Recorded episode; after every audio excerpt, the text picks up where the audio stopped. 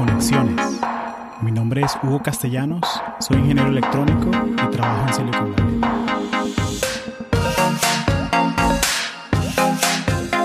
Una de las cosas que tienen en común todas las personas que pasan por Conexiones Podcast es que son extremadamente exitosas en sus carreras. Si alguna vez has tenido la curiosidad de cómo tener una carrera en tecnología, más allá de los episodios, o tienes preguntas muy específicas sobre carreras en Silicon Valley, en programación, en UX, en trabajos remotos, o simplemente quieres ser un profesional más productivo, tienes la oportunidad de unirte al Patreon de Conexiones Podcast, donde publico episodios extra como tutoriales de carrera. También hacemos videollamadas mensuales, donde contestamos todas tus preguntas sobre trabajos en tecnología y cómo ser un mejor profesional. Así que si quieres apoyar el podcast y sacarle más provecho, por favor únete al Patreon.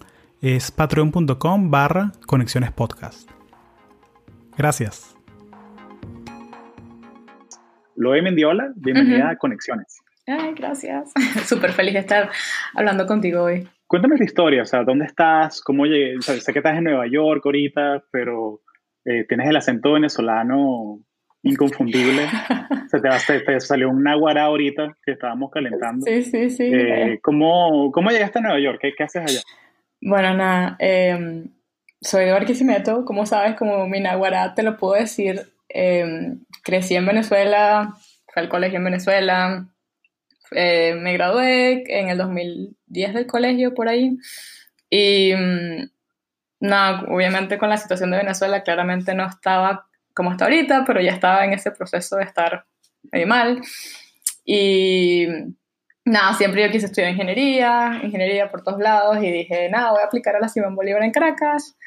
Y cuando apliqué y quedé, mi mamá me dijo que, que no me iba a mandar para Caracas. Que encontrara para dónde me iba a ir, pero para Caracas no me iba a ir. Entonces, eh, mis papás decidieron mandarme un programa de intercambio creo que algunas personas lo han, lo han, mencionado en el podcast ya, este, que es IF. En ese momento era súper, súper, súper famoso. En Venezuela le hacían bastante promoción. Pero mi mamá dijo, bueno, ya tú como que siempre estuve en clases de inglés chiquita, entonces no era como que no es que te vas a ir a aprender inglés, vamos a meterte en un programa para que apliques a las universidades. Entonces ellos tienen un programa preuniversitario, una cosa así, que te ayudan con el TOEFL, te ayudan con el SAT y te ayudan con las aplicaciones. Entonces me mandaron, pero creo que me mandaron un poco tarde, me mandaron ya pasada todas las aplicaciones.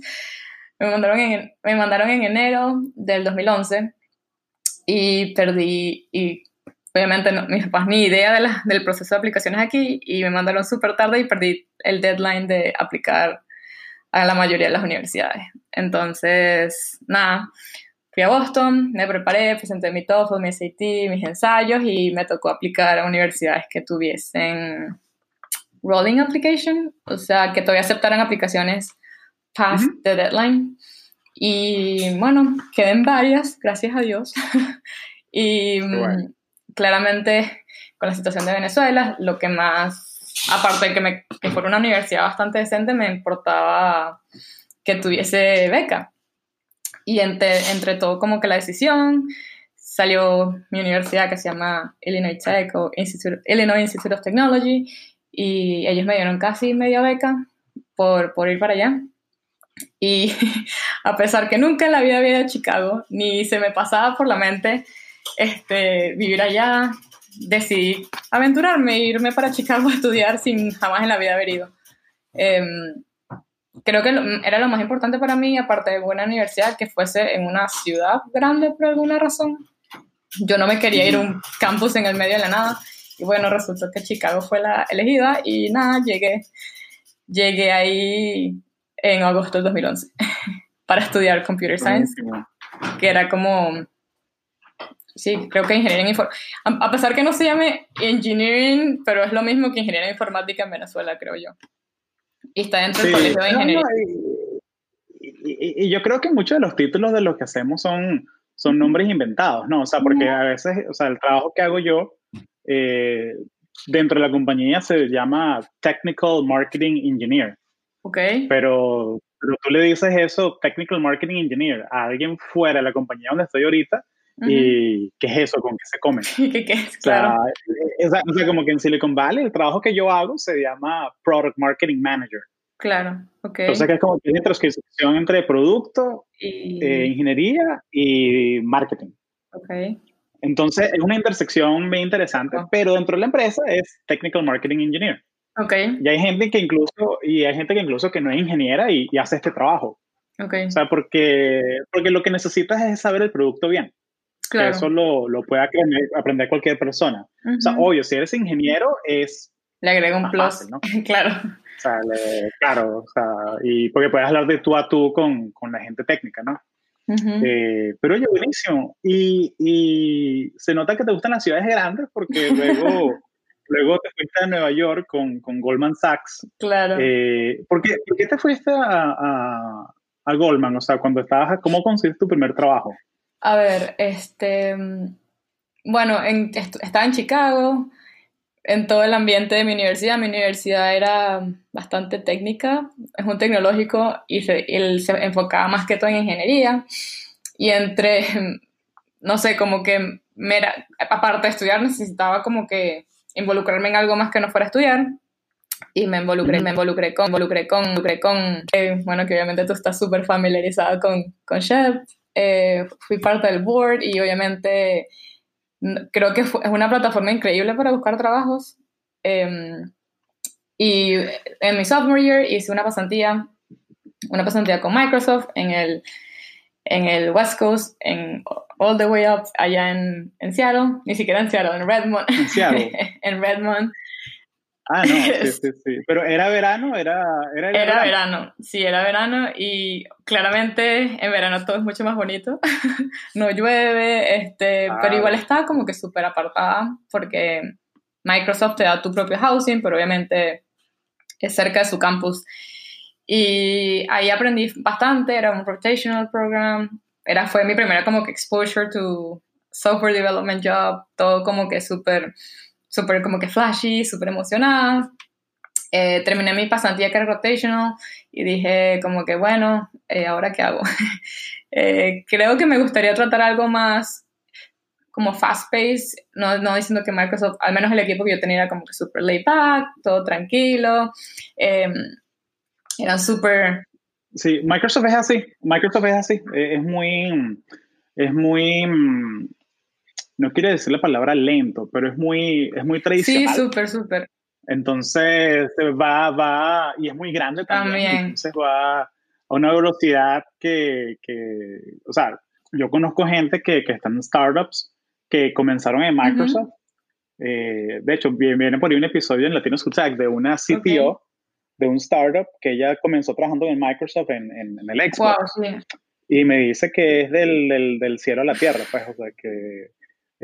porque en un startup, o sea, estamos los, los tres, los cuatro en un cuarto, y mira, que hay que tomar una decisión. Ok, huddle up, Todo la lo- tomamos y Claro, seguimos. sí. En Microsoft, y más que creo que me tocó como que un enterprise product, eh, un enterprise team, estaba que sí en, en el cloud team y en verdad sentía que todo tomaba demasiado tiempo. Obviamente un proyecto para que terminara como que out in production tomaba meses, meses, meses, meses, meses, meses. Entonces, y obvio. Microsoft es gigante. Yo cuando llegué a ADB, casi 100 edificios, era casi super overwhelming y sentía que necesitaba como que algo diferente y quería tratar otra, otra ciudad. Y nada, fui a Shep eh, y Goldman estaba recruiting. Súper raro porque obviamente creo que también los he hablado aquí, para internacionales es súper difícil el tema de la, de la visa y el sponsorship. Pero, pero cuéntame, cuéntame un poquito sobre cómo te, cómo te ayudó Shep a ti. O sea, me da curiosidad de, de qué, por qué tú recomiendas a Shep, qué es lo que hace que Shep sea una, Bueno, una buena opción para la gente que está estudiando en Estados Claro, Unidos. bueno, como me vine de Venezuela, sentía que necesitaba como que ese sentido de comunidad. En mi universidad, más que todo, como que es una universidad súper, no por usar nada negativo, pero es bastante fría, es como que todo el mundo está súper en su mundo, enfocado en ser como que tecnología y en estudiar, se estudia mucho. eh, y necesitaba como que sentido de comunidad, sentido de que yo pudiese aportar algo más que simplemente estudiar en mi día a día. Entonces, en mi universidad había un, un chapter de Chef y en ese momento la presidenta era una mujer y era española y me metió y sentía como que todas las traían compañías, hacían eh, resume reviews y como que sentía que era una comunidad que se ayudaba uno a los o sea, unos a los otros y al final y al final como que fuimos creciendo, el, el, chapter creció, este, después me convertí parte del board. Em, todo el mundo cada vez que hacíamos, íbamos a las conferencias era todo como que súper fun y no sé, creo que era un buen ambiente y eso me ayudó mucho como que en el transition de Venezuela para acá. Y también era como que mi forma de, de conectar con otra gente y obviamente, bueno, tú sabes, las, las national conferences son gigantes y conoces tanta, tanta, tanta gente que siento que cualquier persona o cualquier estudiante que esté en, en college es una, una, experiencia increíble y obviamente es highly recommended que, que, que sean parte del chef y se encuentran un, un chapter en su universidad que, que sean, o sea, que, que, se involucren y que no necesariamente tenga que ser parte del board, pero es una, una gran oportunidad para conectar con otra gente.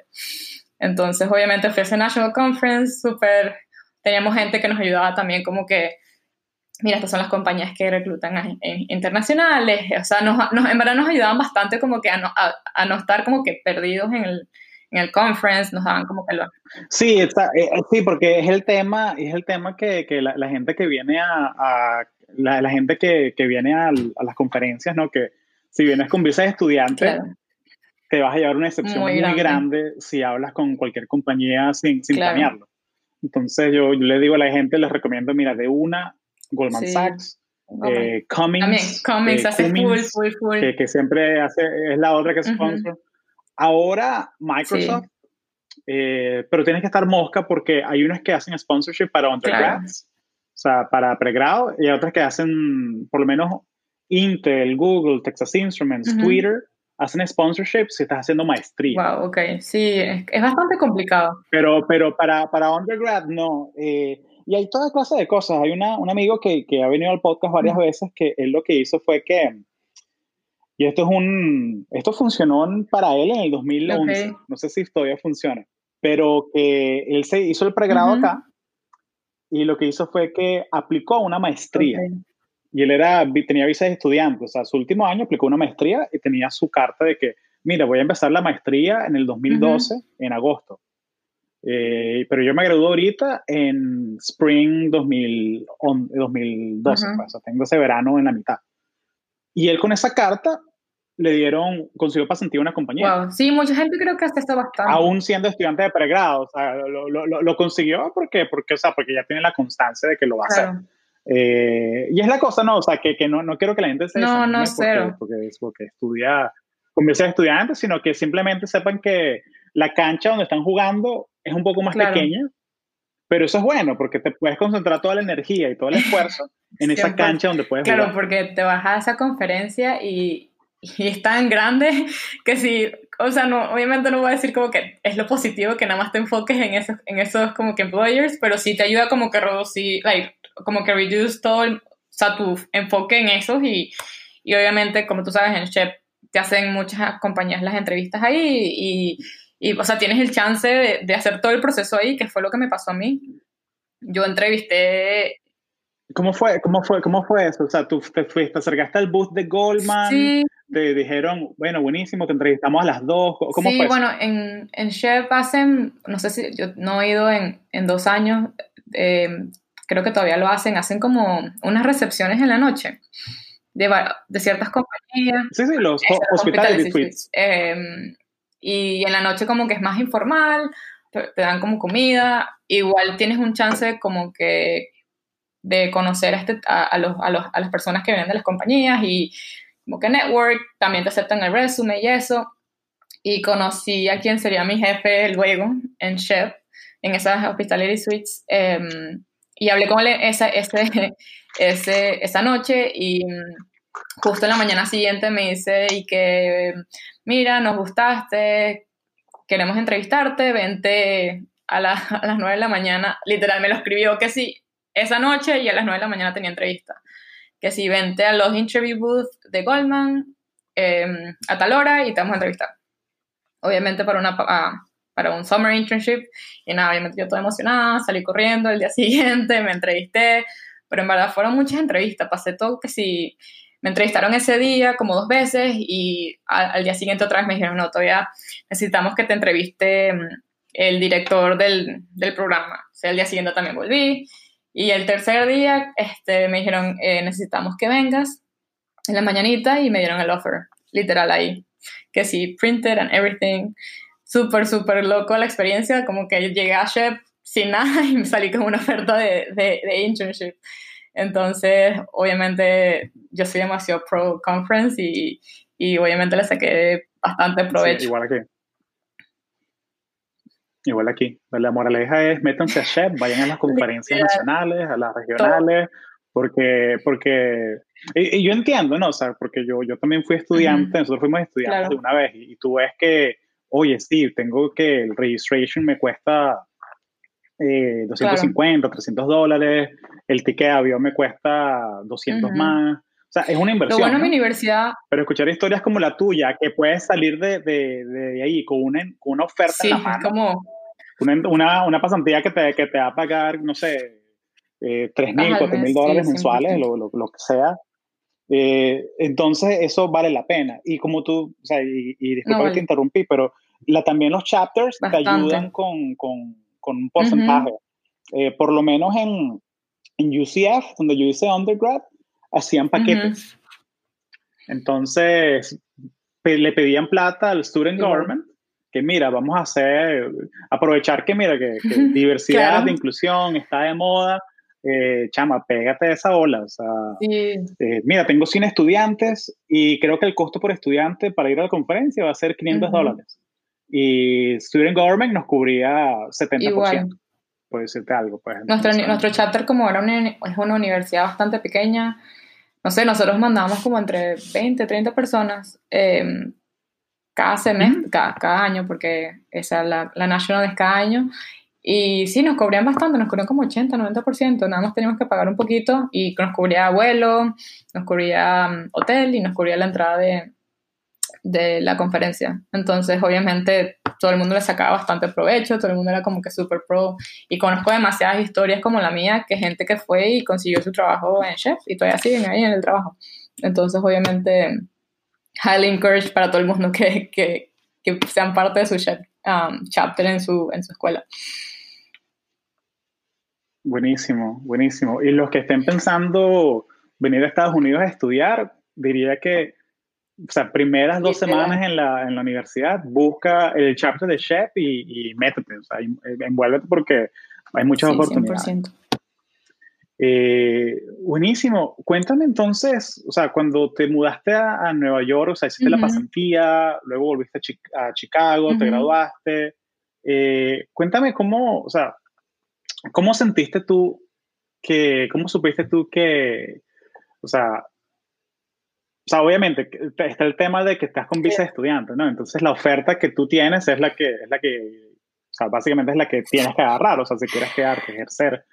Pero, pero cuéntame cómo es lo, lo de trabajar en la industria financiera, o sea, cómo es trabajar en Wall Street. O sea, ¿qué, qué mitos hay eh, desde afuera que la gente te dice, que la gente piensa, y yo vivo en California, ¿no? Entonces yo tengo la imagen de que todo el mundo va a la oficina encorbatado y, y cosas así, pero ¿qué, qué mitos hay que, que quieras desmentir sobre trabajar en, en Bueno, yo he trabajado, bueno, cuando hice la pasantía, tra trabajé bastante tiempo en, bueno, no bastante tiempo en la pasantía, trabajé en el equipo que era como de riesgo, que hacíamos como que aplicaciones para, para toda la parte de cybersecurity o tipo toda la parte de regulaciones y, y toda la parte de compliance para no estar que sí multados o para prevenir que nos hackearan.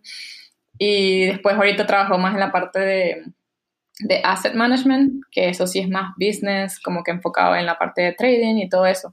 Pero en términos de mitos como tal, eh, yo siento que la industria financiera ha cambiado bastante, hasta desde cuando yo, yo empecé, que sí, como intern en el 2014 y empecé full time en el 2015. Cuando yo empecé, todavía la gente, hasta la parte de tecnología, te pedían que, que te vistieras como business person. Yo tenía que ir con, a pesar que lo que hacía era code todo el día, me tenía que vestir como, sí, con, con tacones y con este, pantalones de vestir y con camisas tipo súper, súper decentes. Todo el mundo se vestía así. a pesar que fueras en, estuvieses en la parte de tecnología. Y eso ha ido cambiando bastante. Em, ya hace varios años eh, ya decidieron como que fuera, tú puedes ir, así como vas a Google, así como me imagino que vas tú a Intel, podemos ir todos nosotros en tecnología, en Goldman. La gente va súper relajada, ya no hay ese estigma de como que tienes que ir em, eh, como business formal, ya ni siquiera la gente que está en banking tiene que ir encorbatado y en suit. Ya creo que es una, están tratando slowly de cambiar esa, esa como que ese tipo de cultura es que es todo rígido, súper structure y como que todo el mundo tiene que ir business. Um, sí, mucha gente que está hasta en banca va en sneakers. Um, se creo que están tratando como que cambiar eso poco a poco para que se vea como que una más una cultura como más welcoming, en vez de ser como que, uh, mira, la gente de banca no se le puede ni hablar, no, están todos unos serios, entonces como que una cultura más como que approachable. En otras cosas, eh, creo que hasta a mí me pasó cuando estaba que sí entrevistando con Goldman, yo al principio no tenía ni nada más mínima idea que era Goldman, tipo, en mi vida había escuchado eh, que eso era un banco, claramente no es un banco.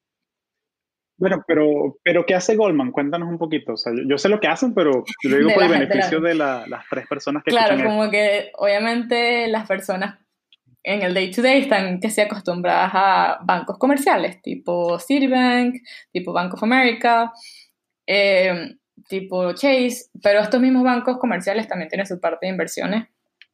Y cuando digo inversiones, estos bancos, bancos también hacen que si toda la parte de manejo de, manejo de assets, como que manejo de portafolios, agarran compañías y abren cuentas con, las compañías abren cuentas con estos bancos y los bancos, para resumirlo y ponerlo más fácil, los bancos manejan el dinero y todas las, todo lo que posee esa compañía en términos de, de instrumentos financieros. También estas compañías en términos de inversiones compran y venden compañías, que es lo que uno conoce como mergers y acquisitions. Em, también, por ejemplo, cuando un startup va a ser, em, eh, va a ser público, ajá, eh, los bancos son los encargados, los bancos de inversiones son los encargados de, de hacer todo este proceso, de hacer que, un, que una compañía nueva este, ahora, esté ahora sea pública y que se puedan comprar los stocks. Em, también, entre otras cosas que hacen, eh, como que la venta y compra de, de, securities, como que toda la parte de trading también los bancos lo hacen. Si quieren emitir deuda, vamos a decir, un, un gobierno. Entonces, a Goldman también maneja el tema de las deudas de los países. Sí, claro. Hay, hay equipos dedicados a toda la parte de deuda y se encargan de estructurar los bonos. Cuando digo como que toda la estructura financiera de un bono, I'm not the person para explicar tanto en detalle cómo funciona eso, pero sí. No, claro, claro, claro. Pero, tú te podrías meter que sí, te podrías meter que sí en la deuda externa de Venezuela y quitarle tres ceros, de pronto. o sea, me imagino que, me imagino que hay sistemas que sí tienen acceso a eso. Claramente, todo, todo, que es bastante increíble, como que todo está súper, súper controlado, todo está súper que sí. claro. No, no, no creo que haya forma de cambiar eso sin pasar miles de controles y pasar miles de permisos. Pero sí, Goldman, y no nada más Goldman, casi muchos bancos se dedican también a la emisión de deuda. Entonces creo que entre la diferencia de un banco como los que nosotros conocemos y con los que nosotros tratamos, porque somos personas que no... Allá se me olvidó mencionar también, los bancos también manejan la plata de personas con mucho dinero, o sea, de, eh, como nosotros decimos, high net worth individuals, em, gente como, no sé, no sé, Mark Zuckerberg o Bill Gates, eh, ellos no tienen tanto dinero que necesitan un banco que les maneje sus assets y que hagan que su dinero crezca. Eh, entonces los bancos también tienen una división encargada, encargada de eso. Entonces, esa es la diferencia, por lo menos ahora comparado con un banco, banco comercial, que es como para personas que no tienen tanto dinero como nosotros. Este, esa es la diferencia. El banco de inversión se dedica a otras cosas, aunque ahora Goldman se está más que se está enfocando también a ser un banco comercial. Ahora tú puedes abrir cuentas con ellos y tener un savings account, puedes comprar em, CDs, eh, puedes, comprar, puedes pedir loans con ellos, pero como tal no puedes tener un checking account como, como lo tendrías con Chase o lo, como lo tendrías con Bank of America. Entonces creo que esa es la, la mayor diferencia como tal entre un banco de inversión y un banco comercial. Y en términos de otras cosas, es que mm, también tú piensas como que, ¿qué hace una persona en tecnología eh, en un banco? Que eso creo que es otro mito. Sí, ¿Qué, o sea, ¿qué haces tú todo el día? Porque tú eres programadora, pero tú estás programando el front-end, estás haciendo el back-end.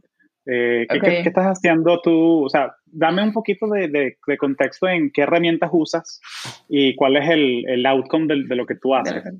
Claro, en términos de, bueno, sí, como que siguiendo con los mitos, la gente obviamente piensa, y hasta yo estaba, no estaba muy clara que hacía una persona en tecnología en, en, un banco. Cuando recién empecé a entrevistar, yo dije que no entiendo que un banco, que, que, que puedes hacer tú como software engineer en un banco. Y está la misconception de que de que una persona que estudia ingeniería o computer science lo que hace es support que eres el típico tipo que, aló, mi computadora está broken. El password, el password. o se me olvidó el password. A, a, Marca, sí, sí. A, a Mark Zuckerberg se le perdió el password de, su, sí, de, su, sí, sí. de sus cuentas. Entonces. Y claramente no, o sea, sí hay un equipo dedicado a hacer support de todo este tipo de cosas, pero Goldman es una compañía que tiene, creo, como 35 mil personas y 7.000 son ingenieros. 7.000 están en la, en la división de, de, ingeniería que se dedican a hacer este, plataformas para trading y todo el tipo de plataformas internas. Eh, creo que Goldman es una compañía que trata de hacer muchas cosas in-house en vez de outsourcing. Entonces, en términos de lo que yo hago como tal, eh, yo estoy en la parte de asset management, que es el manejo de, de activos, y hago las plataformas, o más que todo ahorita estoy concentrada en una plataforma que se dedica a trade eh, fondos más líquidos, o sea, no es el típico fondo que tú harías que ganarías mucho, mucho, mucho, mucho. Esto es como que para compañías que necesitan liquidez y que quieren este, tradear cierto tipo de fondos. Para ponerlo en términos de lo que yo hago, bueno, mucho tiempo me dediqué a hacer full stack, que creo que lo hablamos un tiempo. Eh, hacía backend en términos de Java y hacía UI en React, pero como que yo me aburro bastante rápido y quería meterme más en, en UI, entonces me, me, me, dediqué como un año a hacer nada más UI developer y más que todo lo que hice fue develop toda la parte que se ve de la, de la aplicación de trading, como que cómo haces un trade, cómo la, cómo la, how do you place it, este, cómo verificas que el trade esté bien, toda la parte visual del, del portfolio, este, cómo haces que la gente se dé cuenta que tradeó algo ahorita, em, eh, las notificaciones que le llegan al celular, todo eso, como que todo lo visible lo yo ayudé como que a develop durante un año. Y sí, como que tuve como que dos tiempos, quería hacer las dos cosas, pero creo que últimamente me, me estoy enfocando más en UI. Pero sí, en, en Goldman puedes hacer de todo, que eso creo que también es una cosa buena comparado con otras compañías que te dan bastante flexibilidad en lo que puedes o no puedes hacer. No es como que you are a UI developer. Eh, aquí puedes como que intercambiar back and forth si quieres y no es como que tú tienes un título y ya, y eso es lo que you're stuck doing. Una, una preguntita sobre lo de UI porque, oye, eh, ¿no te gustaría irte a trabajar a, a Vanguard? Porque Vanguard, el UI es horrible. Eh, me acuerdo que me tardé como que dos horas ahí cuando estaba haciendo lo del plan de retiro, como que dos horas tratando de entender como que, ¿Cómo okay, ya, va, ya, ya, ya, conecté la cosa, tengo los index funds, ya, ya sé que VT Sacks all the way, eh, pero, pero ¿cómo lo hago? Entonces, eh, viendo tutoriales en YouTube y tal, o sea, como que... Y en cambio me fui a Schwab, y en Schwab es como que en cinco minutos, pues que ya te estaba todo clarito. Entonces, la, la pregunta que te, que te, tenía era, cuando tú estás diseñando un UI, uh -huh. ¿ustedes lo, lo, prueban internamente? O sea, con gente del banco o, o, con clientes? O sea, con gente de afuera o, o ¿Cómo sabes tú que un UI es bueno? Claro, la, la, obviamente no sé cómo funciona en otras compañías, pero en Goldman también tenemos como que gente dedicada a diseño. No es como, o sea, yo sí puedo contribuir al diseño, pero yo no soy la encargada de, de todo lo... O sea, claro. yo, lo, yo lo implemento, pero no es como que yo tengo... Obviamente tenemos diseñadores enfocados en okay. cómo se ven las cosas. Y en términos de, de feedback, sí hacemos prototipos de, en vez de completely develop todo el feature, lo que hacemos es hacer un, prototipo que se vea toda la parte visual, pero sin tanta, ¿cómo se dice?, funcionalidad. Eh, tanto, tanto periquito en criollo. Sí, como que en general, como que algo que la gente pueda ver y pueda como que get used to it o familiarizarse con, con, lo que ve y que nos den feedback sin necesariamente tener una aplicación deployed en producción. Es más que todo para que se lo mostramos a los clientes y digan, mira, te gusta, este, sientes que es una cosa fácil de usar, sientes que esto es intuitivo, crees que, no sé, hasta que si te sientes que te falta un botón ahí para hacer tal cosa, ¿qué le agregarías? ¿Qué le quitarías? Entonces sí fue al principio cuando estábamos trabajando en la aplicación fue un proceso de tener feedback y obviamente a veces implementábamos algo y, y después se tiraba la basura y nos pasó. Mm, como que lo diseñaron, lo implementamos, se lo mostramos a los clientes y los clientes eran como que, ¿qué es esto? tipo, esto no tiene nada sentido, esto no es intuitivo, hay que, súper en ese momento era como que we have to scroll way too much to get to this point. Tipo, cosas tan básicas como el scroll o como que el botón no está en la posición. Entonces sí fue bastante un back and forth de feedback, de, ok, cambiemos esto, hasta los mismos colores, sentían que a veces no, no eran colores como que agradables a la, vista. Entonces eso me parece bastante, bastante cool de la parte de UI, que tú tienes como que instant feedback comparado con el backend que siento que a veces la gente no lo aprecia tanto porque la gente no lo puede ver. Entonces, creo que por eso me gustó más el UI, a pesar que todavía puedo hacer las dos cosas. Buenísimo. Oye, no, gracias por pintarme esa imagen. Eh, también, también, también el tema de, el tema de, de, conocer al cliente, ¿no? Porque si, como mencionaste, que son eh, very wealthy individuals, eh, de pronto la edad promedio es 50 para arriba. y bueno, y hay temas de que, o sea, que el tamaño de la letra es suficientemente grande, lo pueden ajustar. Eh, por lo menos en Vanguard me llamó mucho la atención eso, que es que de repente yo le hacía una cosita al cursor y me lo ponía como que tamaño así gigante la, la, lupa. Eh, y, y, obviamente está pensado para esa clase de usuario, ¿no? O sea, que si tú estás viendo planes de retiro es porque asumo que tienes 50 años más. entonces, entonces eh, sí. Pero sí, ¿y cómo manejan el tema de... de y, y, si me estoy yendo muy, muy deep, dime y, tranquilo, tranquilo, vamos a saltar la pregunta. Pero ¿cómo manejan el tema de inclusión? O sea, de, de, de mm, las personas que de pronto que son invidentes, que son... O sea, ¿cómo sabes tú que tu, que tu diseño, tu UI que hiciste, es amigable para una persona que, que de pronto tiene una discapacidad? ¿Cómo, cómo, eso, ¿Eso es algo que sale en la conversa? O, sí, sí, 100%. Em, o sea, Goldman tiene, bueno, yo trabajo con aplicaciones externas, que obviamente hay, cuando digo externa es como que aplicación que no, no es para la gente de Goldman, sino como para clientes. Y en, esa, en ese caso como que sí hay una parte de, de no sé si en español también se dice igual, de accesibilidad, Como que, sí, este, creo que sí se dice, que sí, le dedicamos bastante tiempo. yo no estoy enfocada en eso, pero si hay un equipo dedicado como que a revisar que toda la aplicación esté accesible para todo tipo de discapacidad en términos de uso. Eh, cuando un cliente o un usuario se mete, que puede, no sé, creo que hay ciertos como que colores o ciertas cosas en los botones, em, cierto texto tiene que estar en como que en, tal como que tamaño, como que hay ciertos guidelines que hay que seguir para que la aplicación esté como que accessible, compliant, no sé cómo se dirá. Pero sí, eh, claramente es una cosa que sí se evalúa y que sí se pone enfoque y no creo que te dejarían este, dejar que la aplicación vaya a producción y esté eh, como que accesible al público sin que todos esos guidelines sean followed, porque no sé si es una ley, pero creo que todo el mundo tiene que estar compliant con ese tipo de, no, no, o sea, porque el, el, el American with Disabilities Act, o sea, es también, o sea, juega en esa arena, ¿no? Eh, pero, pero me da curiosidad mucho, mucho saber cómo, cómo es que las distintas compañías lo implementan. Eh, tengo un amigo, un amigo en Microsoft, de hecho, que él trabaja en eso, en compliance para personas con eh, discapacidades, y él es programador y él es ciego. Oh, wow.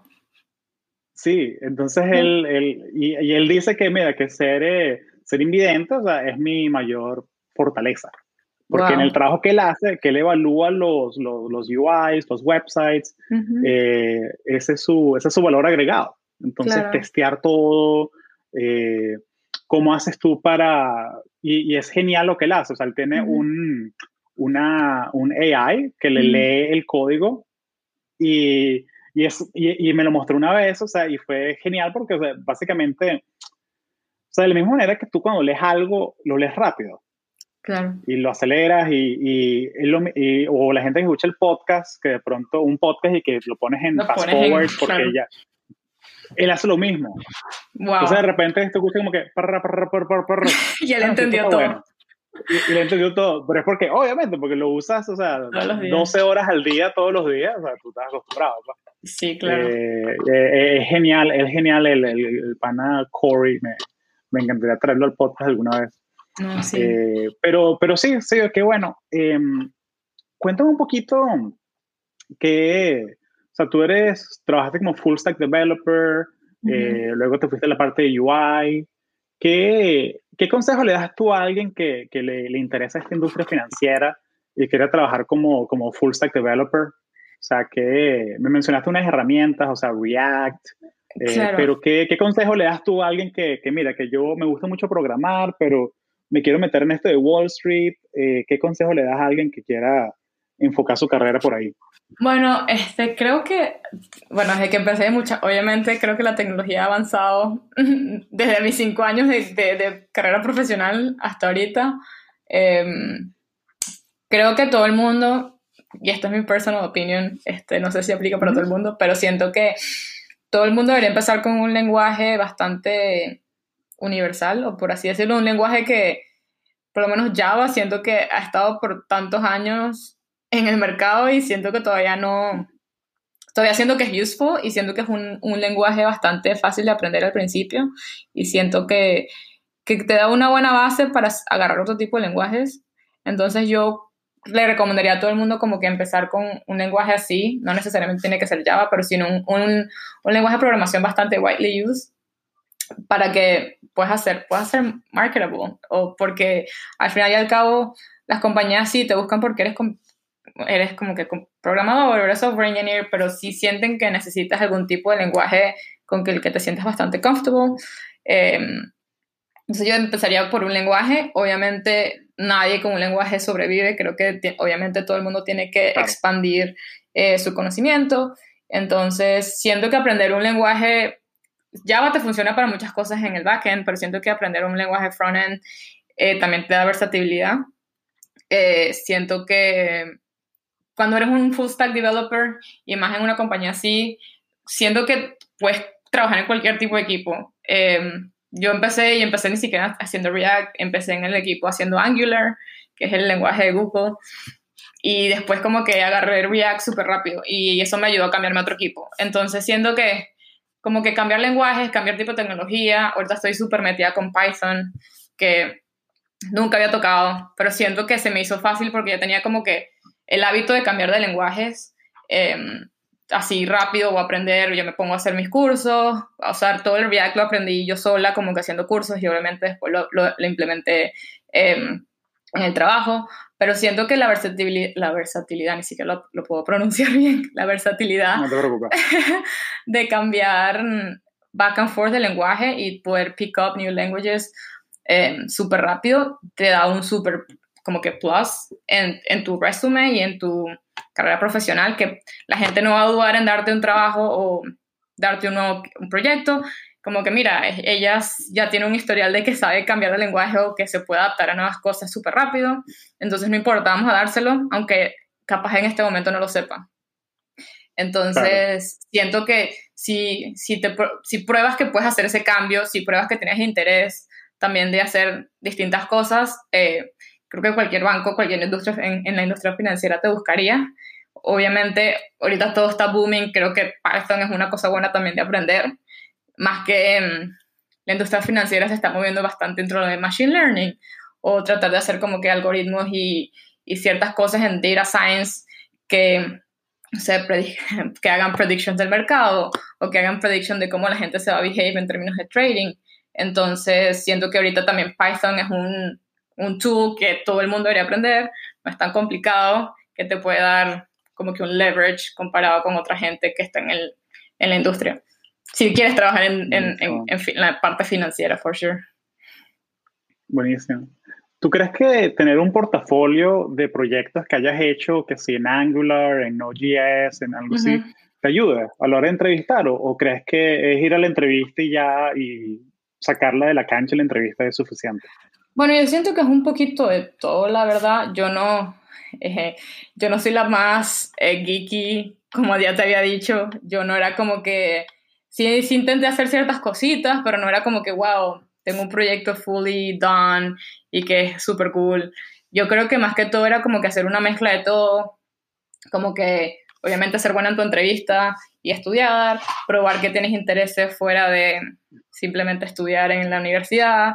Y también como que a mí me ayudó bastante la parte de involvement en la comunidad, por alguna razón.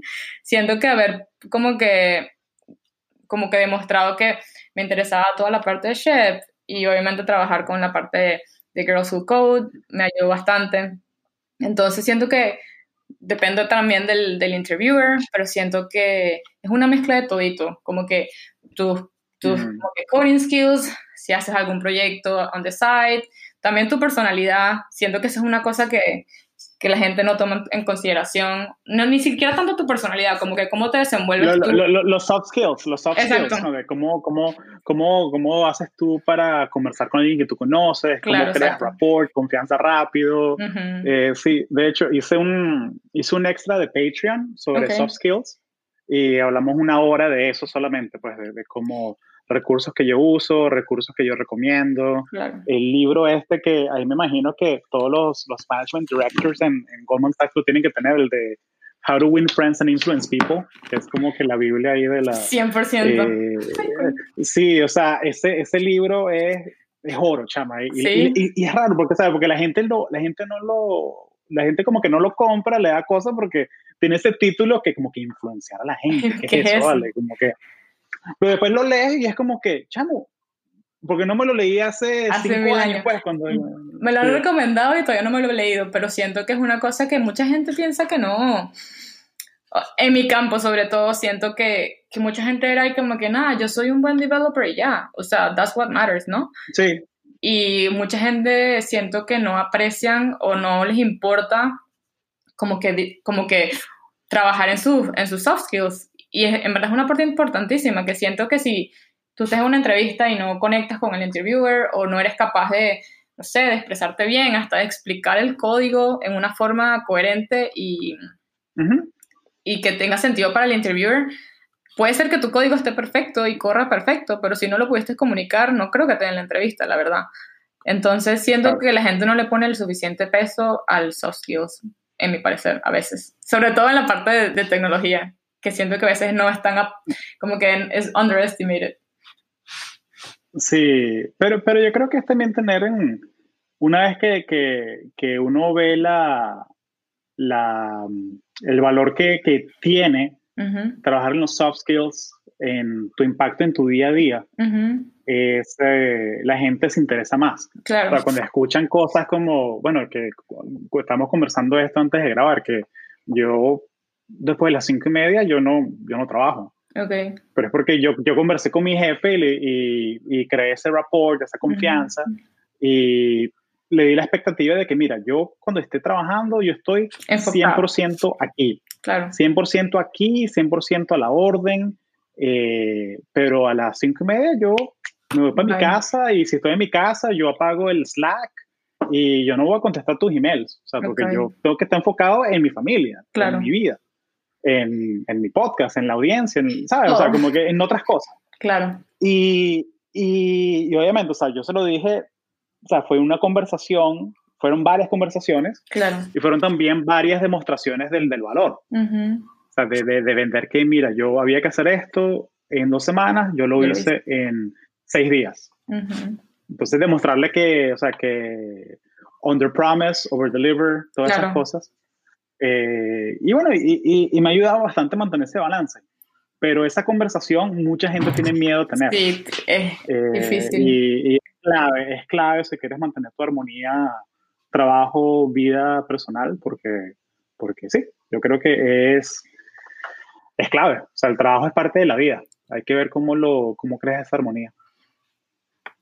A ver, sí, 100%. Y siento que la gente, y creo que es una, una de las cosas que a mí siempre me han dicho, es como que, eh, o sea, tu trabajo, buenísimo, como que claramente tienes que ser un súper, o, o sea, try to perform super well, como que Ujú. enfócate, haz tu trabajo como tiene que ser, pero that's, o sea, eso no lo es todo si tú quieres crecer, ¿sabes? Como que creo que en términos que, que creo que estaba ahí pensando como que cuál es el mejor advice que me han dado, que si toda la parte de como que no es el, no es nada más como que el trabajo.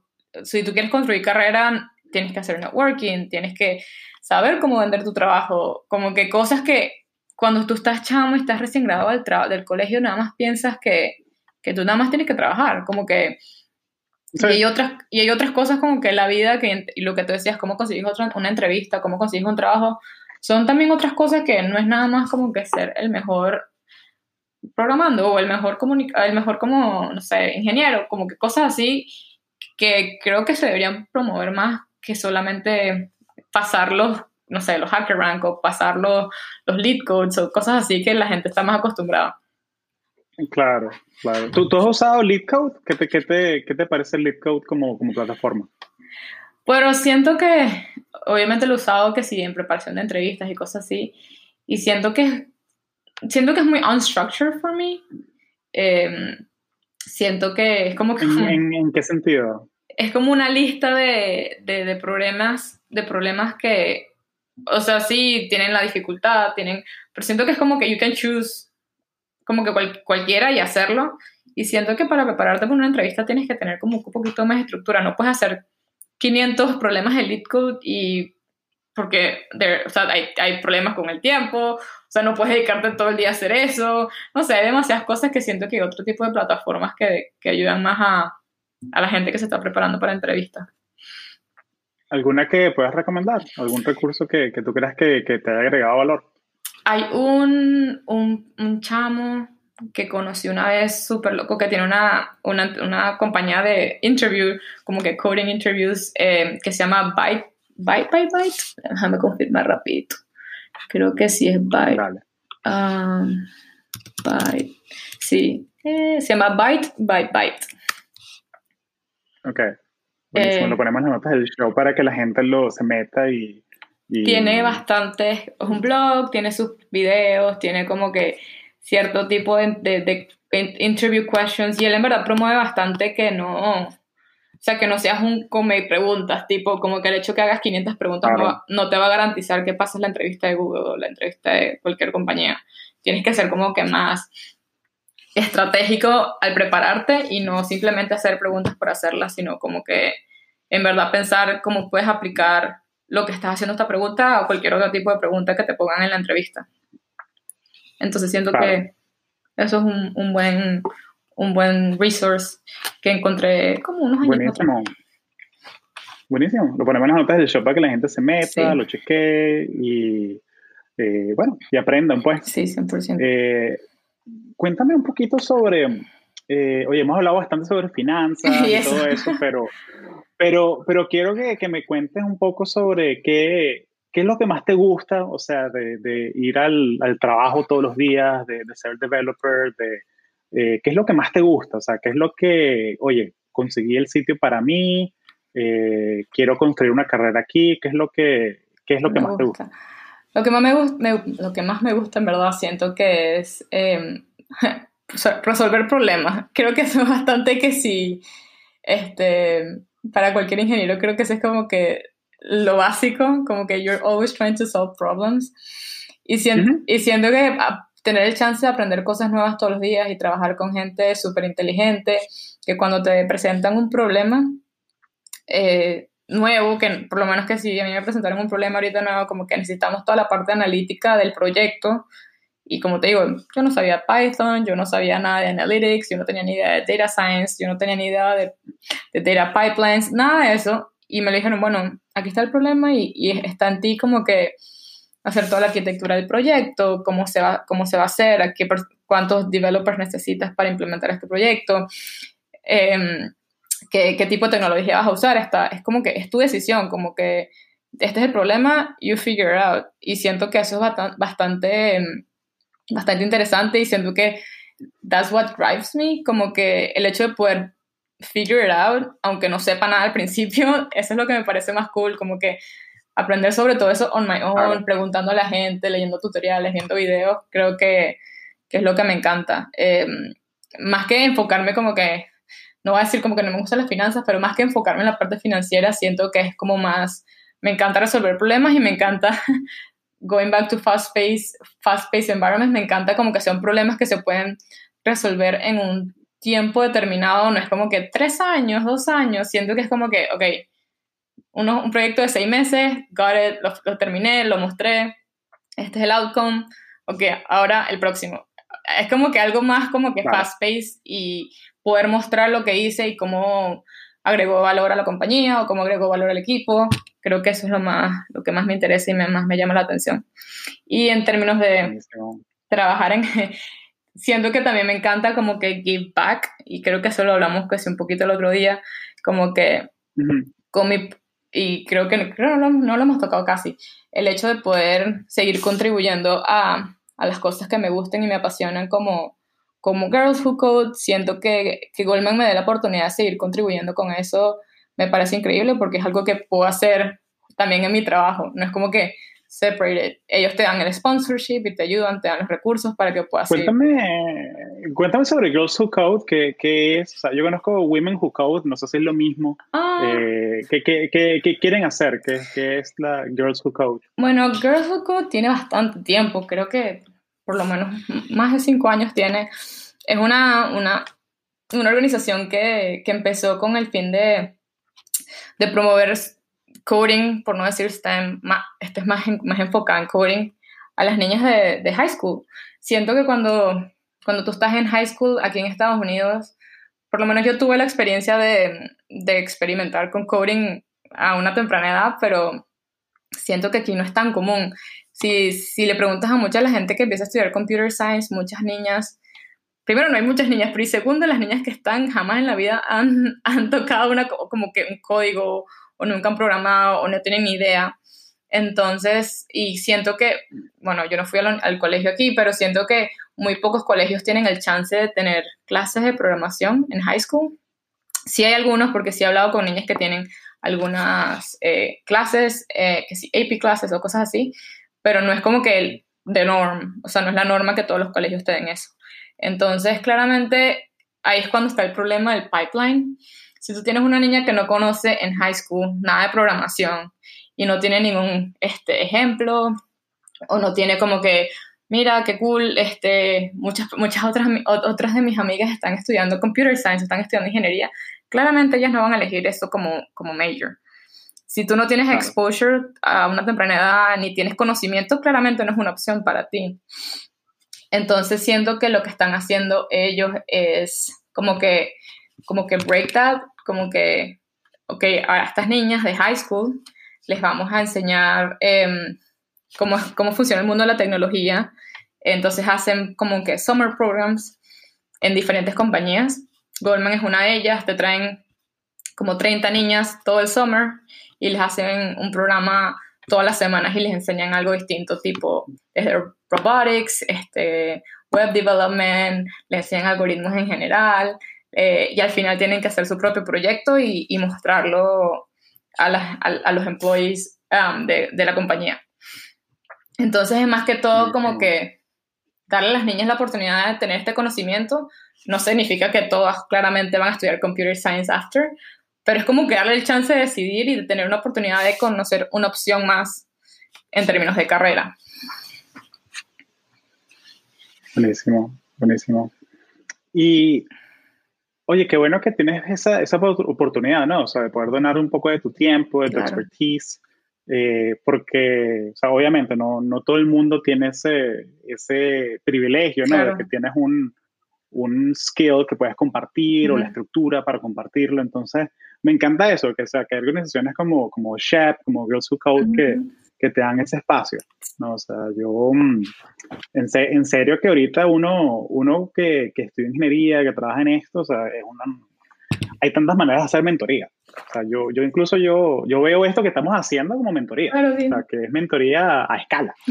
O sea, porque esto lo está escuchando gente que, que, no, que puede ir a la, que no tiene el chance de ir a la, a la, sabes, que hay una charla o todo eso en cualquier momento, pues. Sí, 100%. Y tú ves que sí, no sé, siento que para mí es súper rewarding y siento que es una de las cosas que más me llena ver que, obviamente, aparte de ser aparte de ser una de las que ayuda con todo el proceso de planear los, los, eventos y de planear el, programa de Summer, también tengo mentees, como que ah, tengo como tres, cuatro mentees que he trabajado con ellas que sí, desde que empezaron el programa y ver que mi, por lo menos mi mentee del 2013, no, 2013 no, como 2016, cuando, cuando empecé en Goldman, eh, ya está en la universidad y estudia Computer Science, que me parece increíble ver como que el progression desde cuando empezó en Girls Who Code en, en Goldman, cuando era una junior en high school, a verla ahorita que está en college, estudia computer science.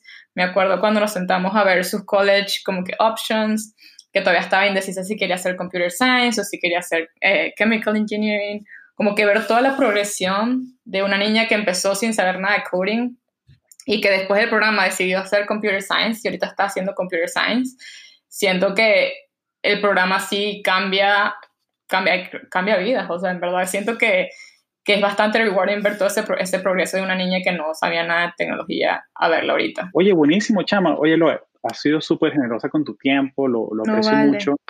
Eh, me da un poco de curiosidad eh, si, o sea, si tienes algo más que agregar a la audiencia, o sea, hemos hablado sobre tu carrera, cómo es trabajar en Goldman, cómo es trabajar en Wall Street, cómo es o sea, donar tu tiempo, consejos para gente que quiere programar. Eh, eh, ¿Algo más que quieras agregar a la, audiencia? Bueno, siento que, siento que, bueno, para las personas y más que todo para las mujeres que quieran, quieran empezar una carrera en, tecnología o en computer science, más que todo en la parte de software development, siento que es un, es un campo bastante estereotípico, que creo que eso fue lo que me costó al principio, como que como que siento que no, como que no encajaba en el típico estereotipo de persona que hace computer science.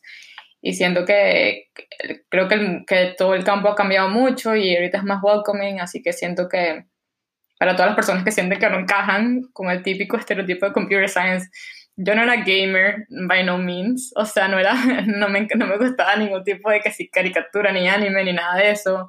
Más bien, soy una persona bastante bastante como que amigable, social, social, como que me encanta salir, me encanta fiestas, me encanta como que súper, súper, no, pues, no voy a decir que soy la persona más outgoing del mundo, pero eh, sentía que no encajaba nada con el, con el estereotipo de, de ser una programmer o, y como te dije, yo era la, soy la persona más girly del mundo, me encantan los vestidos, me encanta el make-up, me encanta, entonces siento que cualquier persona que sienta que no encaje, eh, sienta que no, que no es la típica persona para hacer computer science, creo que está cambiando bastante y creo que ahora este campo es como más, más welcoming y más, como que acepta todo tipo, como que no tienes que ser tal persona ni te tiene que gustar esto para, para, ser, para ser programadora, como que siento que eso ha cambiado bastante y, y que no, no, no, te sientas discouraged por, por, por, eso, para no como que, o para give up, o para saltarte, o porque mucha gente simplemente dijo como que, bueno, esto no es para mí, como que no encajo, siento que, que nunca conseguiré trabajo porque soy así, y siento que no, siento que este, tenemos que seguir empujando para que sea un campo más, más diverso, en verdad.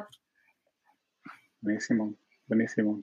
Sí, y, y 100% de acuerdo, ¿no? Y, y, al final del día lo, lo, que tenemos en común, todos los que trabajamos aquí en este, es que tú lo mencionaste, que nos gusta resolver problemas. Claro. Y mientras el mundo siga siendo el mundo, va a haber más problemas que gente. Claro, exacto. Entonces creo que, creo que en, ese, en, ese, en, ese, en esa rama tenemos un poquito de seguridad laboral, ¿no?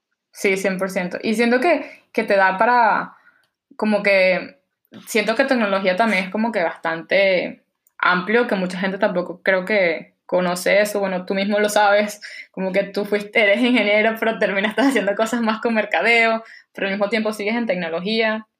Y siento que tecnología es como que una palabra que abarca mucho, que mucha gente nada más lo asocia con, con, con, coding o con programación y que no necesariamente es el caso. Hay muchas... Eh, el otro día escuché un podcast que te hacía todas las diferencias de todos los roles en tecnología que hay que de todo, como que hay software developers, hay gente que se dedica a ser tester, hay gente que se dedica a hacer quality assurance, hay gente que es product manager, gente que es program manager, gente, gente como tú que está en la parte de mercadeo, pero dentro de la parte de tecnología, dentro de la parte de ingeniería. Entonces siento que mucha gente siente que se limita y que bueno, yo no sé programar, entonces, ¿qué voy a hacer en tecnología? ¿Sabes? Como claro, que... Claro, claro. No, y por eso es que, o sea, porque, porque por eso es que yo estoy como pivoteando un poco porque es conexiones, historias de latinos en STEM, y estoy más pivoteando a historias de latinos en tecnología. O sea, porque yo por aquí he tenido gente que hace marketing en Google, que hace, eh, que son product managers en Apple, que trabajan en... También he tenido gente que de manufactura, de Tesla, o sea, pero, pero siempre dejando saber que, oye, o sea, tecnología toca a todos lados. O sea, si tú si tú eres diseñador gráfico y sabes programar un poquito y le metes a hacer eh, wireframing de UX, tú trabajas en tecnología, tú puedes trabajar en cualquiera de estas empresas que, que, que está saliendo. Eh, entonces sí, es algo súper amplio, ¿no? O sea, es algo, es algo que... Y, y, y no hablamos de eso mucho, pero o sea, al final del día es aprender a aprender es como que el, el superpoder, ¿no? Porque uno, uno, asume que el lenguaje que tú aprendiste o el framework, si aprendiste Angular o Node o lo que, lo que tú quieras, eso no va a ser el último framework que tú vas a aprender. No, para nada. parte del compromiso de, de meterte en esta carrera es que uno estudia. Claro. Eh, y de alguna manera, o sea, durante el trabajo, después del trabajo, antes del trabajo, lo que sea. Pero parte de hacer el trabajo es aprender y seguir creciendo. por eso es que, que, hay que hay que aceptar eso. Pues no es que te graduaste, toma tu trabajo de 100 mil y pico y vas a estar haciendo eso 30 años. No, no, es constante aprender. Y, siento que es una cosa que te tienes que seguir como que eh, recordando a cada rato, como que la tecnología avanza más rápido que tú, entonces si no, si no te mantienes al día, te vas a quedar atrás y va a llegar alguien que sepa o esté más actualizado que tú y te puede quitar el trabajo. Como que siento que si no te mantienes updated, le, estás quitando valor a tu, a tu, a tu carrera, porque, o sea, suponte, sale un nuevo framework que ahora es un boom, obviamente la gente va a querer contratar a la gente que sepa eso.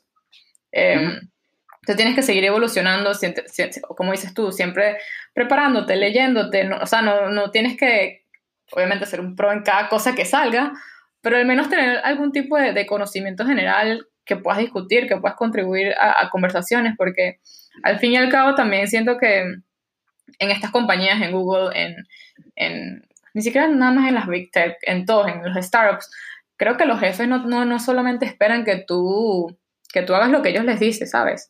Em, siento que ellos también esperan que tú, que tú dejas ideas nuevas, que, que propongas nuevo software, que propongas nuevas soluciones.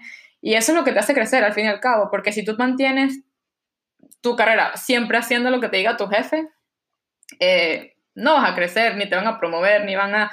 O sea, ni, vas a ser una maquinita que simplemente ejecuta lo que te digan. Entonces, si no, te, si no sigues creciendo, si no te sigues instruyendo, si no sigues aprendiendo cosas nuevas, ¿qué le vas a proveer a, a los problemas que estás eh, solucionando? ¿Qué le vas a proveer a tu jefe? Por supuesto, por supuesto. Entonces, siento que, que es bastante importante como que pensar un poquito out of the box, proponer cosas nuevas, cosas diferentes, aunque capaz te digan que no, porque muchas veces me ha pasado, como que propongo algo y me dicen, bueno, ahorita no se puede, ahorita tal cosa, pero como que tú keep pushing, en algún momento, en algún momento te aceptarán alguna idea que, que propongas. Buenísimo. Y quería, quería, quería recordar las palabras de, de Steve Jobs, que yo le tengo su velita ahí prendida, ese, ese carajo de... Bueno, yo soy, yo soy, yo soy Apple fanboy mal, mal, mal, mal. Pero, pero, pero, pero, me da mucha, mucha, me, parece muy cool que, que comentaste eso, pues, de, de, del talento, la relación con tu jefe, porque él tiene una cita que me encanta, lo voy a leer aquí, que no tiene sentido contratar gente inteligente y decirles qué hacer. Claro. Nosotros contratamos gente inteligente para que ellos nos digan qué, es lo que hay que hacer. O sea, cuál es la, dónde está la innovación, dónde está el, el camino para actuar. Claro. Entonces eso me, me resonó mucho esa, esa, esa idea. Pues, sí, eso es una cosa que siempre me han dicho, que por eso te digo, como que si tú estás aquí nada más para hacer lo que yo te diga, este, sí, fine, vas a, vas a hacer tu trabajo bien, pero, que, o sea, que, necesitamos gente que nos dé nuevas ideas, necesitamos gente que nos dé cosas diferentes para, para seguir creciendo como compañía, al final de cabo. Claro, claro. Y, y, creo que ahí viene como que el valor agregado de ser, de ser inmigrante, ¿no? Claro. Y sobre todo de un sitio como, un sitio como, como Venezuela, ¿no? Porque uno tiene como esa inventiva, esa, esa, o sea, como que esa adaptabilidad. De que, mira, yo no necesito que todo esté perfecto, claro. pero necesito la meta clara y ya, y de alguna manera resolvemos. Pues, o sea, claro. entonces eso, eso, eso creo que es un valor agregado que uno, que la gente que, que es inmigrante, o sea, de, de, donde sea, ¿no? O sea, de, España, de México, de Argentina, eh, tiene, trae a la mesa, que uno es ante todo adaptable. No, sí, que, y que uno puede buscar la manera creo que el hecho que uno se mueva aquí sin conocer a nadie, sin este, tener una estructura de vida o como que, como así llamarlo, uno se acostumbró simplemente a resolver. Como que yo cuando me mudé no tenía mamá y papá que me resolvieran las cosas, obviamente sí los tenía a distancia, pero siento que uno se acostumbró más a resolver las cosas por uno mismo y creo que eso es un skill este, transferible al trabajo, porque claramente no puedes pretender que tu jefe esté ahí hand holding you all the time entonces, creo que sí, un skill que como inmigrante te ayuda bastante como que, bueno, ok, esto, esto es lo que pasa, hay que resolverlo, hay que buscar la forma, hay que buscar los medios y simplemente figure out. Claro. Oye, buenísimo, buenísimo. Oye, Loe, muchas gracias por el tiempo. Gracias a ti. Eh, eh, seguimos, vayan las notas del show para que vean a Loe en LinkedIn, le agreguen, eh, si quieren preguntarles cosas, los recursos que mencionaste. 100%. Eh, oye, muchas gracias, Chama. no, mil gracias a ti y en verdad si alguien tiene alguna problema, en verdad, no problema, alguna pregunta o alguna, alguna cosa que quieran discutir, algún tipo de advice, claramente no soy la persona más wise y vieja del mundo, pero, pero puedo contribuir con granito de, de, arena cualquier cosa que tengan y no duden en contactarme, yo soy súper, súper responsive, contesto bastante rápido y a ti Hugo, mil gracias por este espacio, súper feliz de poder contribuir un poquito. Eh, y gracias por conectarnos con tantos latinos y aprender cosas tan maravillosas. Siento que todos tus podcasts agregan un poquito más a lo que la gente necesita y nos dan un poquito de inspiración y siento que todas las personas que he entrevistado como que, wow, este, qué cool que tantos latinos hayan logrado tantas cosas.